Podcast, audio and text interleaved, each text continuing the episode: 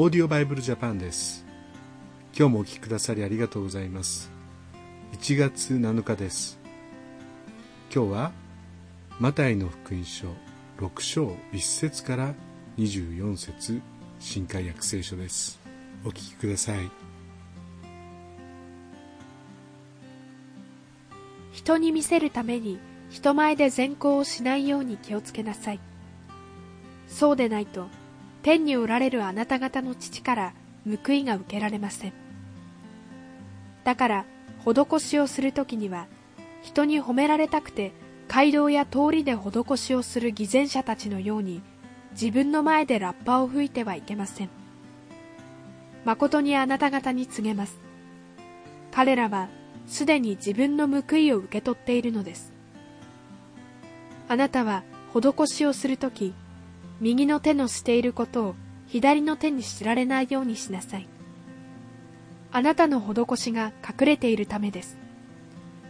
そうすれば隠れたところで見ておられるあなたの父があなたに報いてくださいます。また祈る時には偽善者たちのようであってはいけません。彼らは人に見られたくて街道や通りの四つ角に立って祈るのが好きだからです。誠にあなた方に告げます。彼らはすでに自分の報いを受け取っているのです。あなたは祈る時には自分の奥まった部屋に入りなさい。そして戸を閉めて隠れたところにおられるあなたの父に祈りなさい。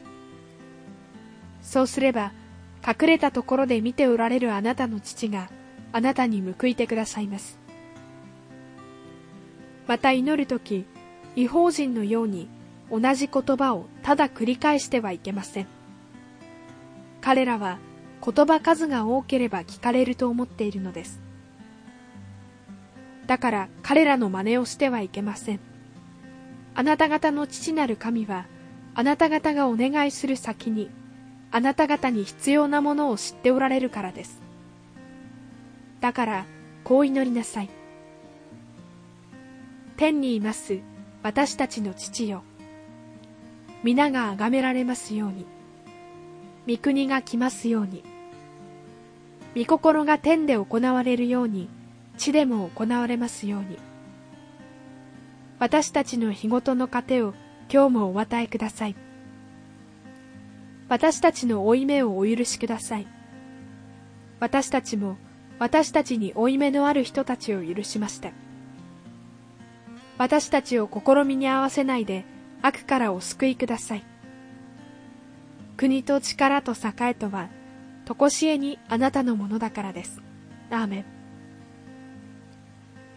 もし人の罪を許すならあなた方の天の父もあなた方を許してくださいます。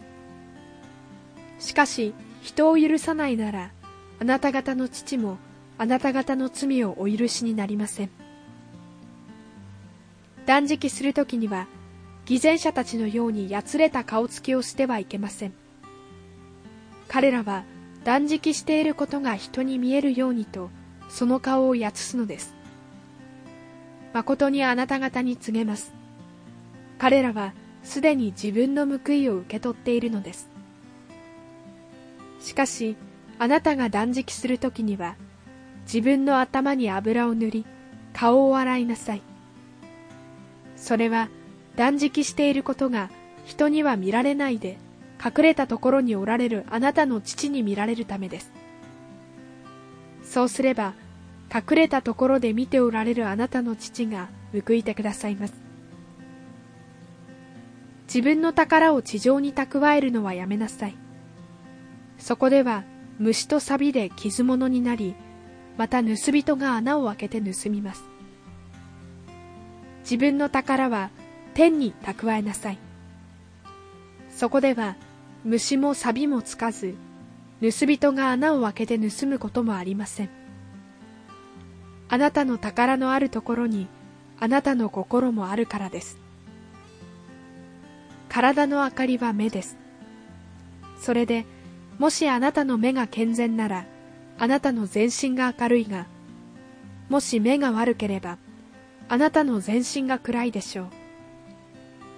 それならもしあなたのうちの光が暗ければその暗さはどんなでしょう。誰も二人の主人に仕えることはできません。一方を憎んで他方を愛したり一方を重んじて他方を軽んじたりするからです。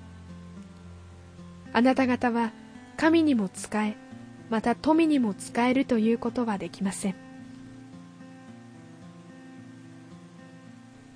この時期乾燥していて火事が起きやすいですよね、まあ、雪も結構降りますけどもこの録音しているところから、まあ、少し離れたところで火事がありました、まあ、車でその道をよく通るもんですから片付けたり本当にこう大変そうな様子を見ています。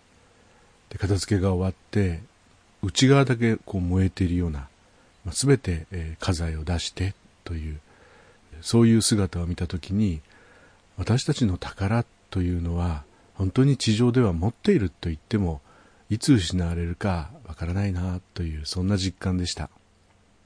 私たちの本当の宝天に積まれた宝を見上げながらいつも豊かな心で歩んでいきたいと思わされます。それではまた明日お会いしましょう。さようなら。このオーディオバイブルジャパンはアメリカのデイリーオーディオバイブルの協力によりディレクターティム・ジョンソン、メッセージ小暮達也、朗読小暮あかりでお送りしました。